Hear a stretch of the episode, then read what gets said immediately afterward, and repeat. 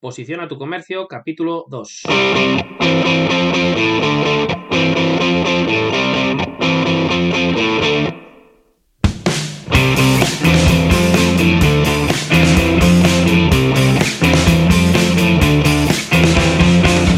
Buenos días, bienvenidos y bienvenidas a Posiciona tu comercio, un podcast que habla de SEO local para dar a conocer a los dueños de los negocios locales las herramientas para que crezca su visibilidad en Internet y con esto también aumenta sus ventas. Mi nombre es Juan Carmona y este es el segundo capítulo, en el que veremos los factores que tiene en cuenta Google a la hora de dar visibilidad a un negocio y de dónde saca los datos para mostrar los resultados. En el capítulo 2 ya vimos lo que es la intención de búsqueda local, cómo responde Google, que es introduciendo la search en los resultados, el local pack. Pues bien, vamos a ver cómo determina Google qué negocio considera que responde mejor a la consulta y de dónde obtiene estos datos.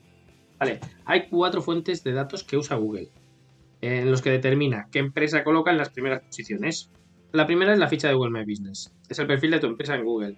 Es la que utiliza para poder mostrarte en el local pack.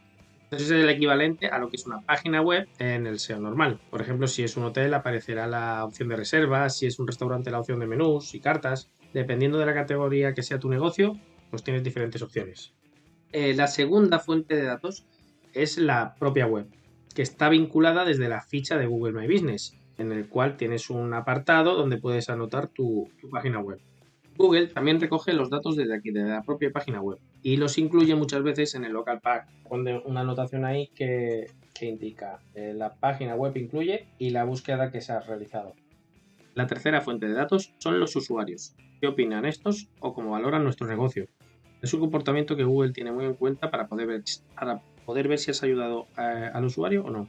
Puede dar el caso de que un usuario haga una búsqueda en Internet, encuentre el local pack y haga clic en tu negocio. Te pueden dar dos casos. Puede ser que el usuario pase mucho rato en tu ficha, vuelva para atrás, por lo tanto Google verá que ha sido relevante para eh, este usuario. Lo que también puede pasar es que este mismo usuario vuelva para atrás y haga clic en un negocio de la competencia.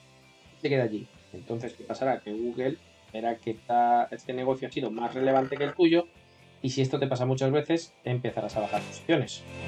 El comportamiento de cada usuario con los resultados Google lo tiene muy en cuenta. Además de esto, utiliza las reseñas que los usuarios dejan en cada negocio, puede ver si son buenas o malas.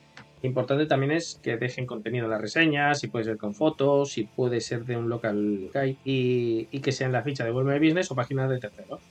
Dentro de la ficha también hay un apartado de preguntas y respuestas en la que los usuarios pueden preguntar lo que quieran saber de cada negocio. Y eso ayuda a Google a responder esas mismas preguntas si las hacen los otros usuarios. Y vamos con la cuarta fuente de datos. Son otras páginas. Es la página de terceros a través de menciones y reseñas tipo Facebook, páginas amarillas eh, o Atrápalo, donde los usuarios dejan reseñas y menciones. Esto Google también lo lee y lo tiene en cuenta a la hora de posicionar tu negocio.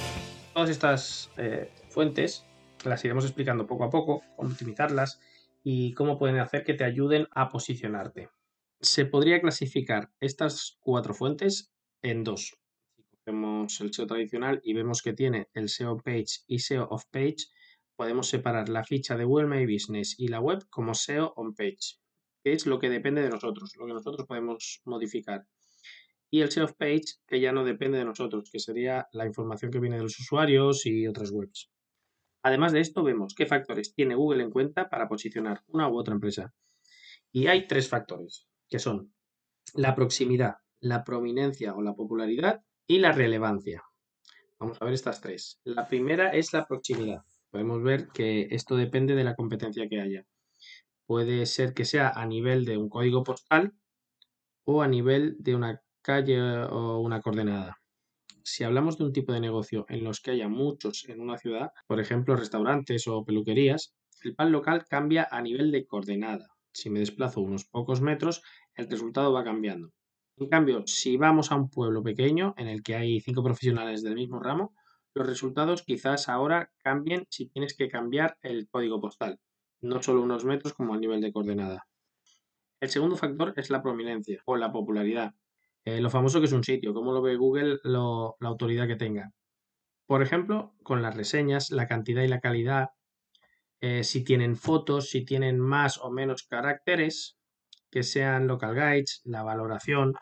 No hace falta que sean todas de 5 estrellas, porque no dice la verdad. Y Google lo que premia más bien es la naturalidad. Y cuando son todas de 5 estrellas, ve algo que pasa ahí. Eh, la velocidad también es importante.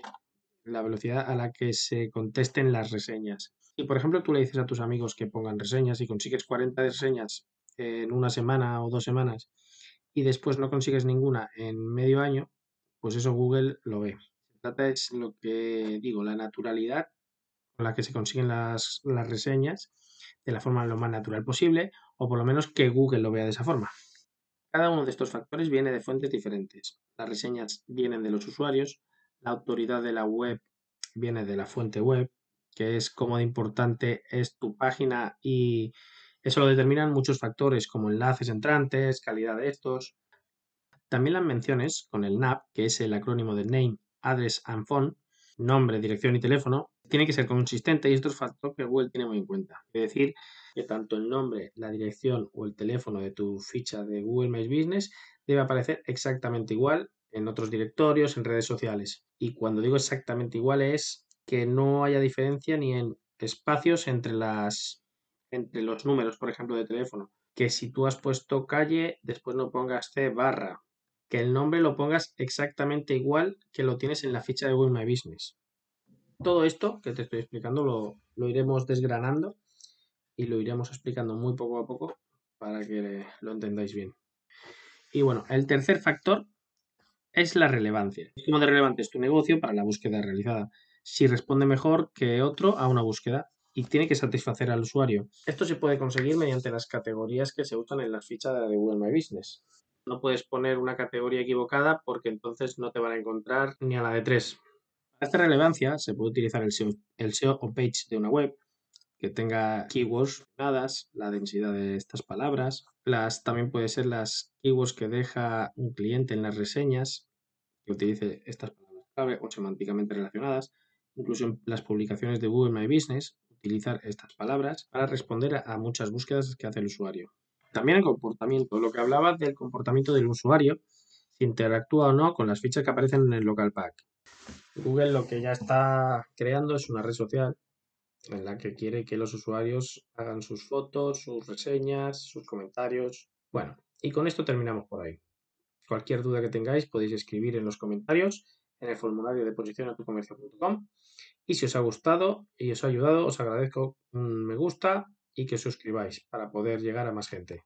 Y lo dicho, nos escuchamos otra vez la semana que viene. Adiós.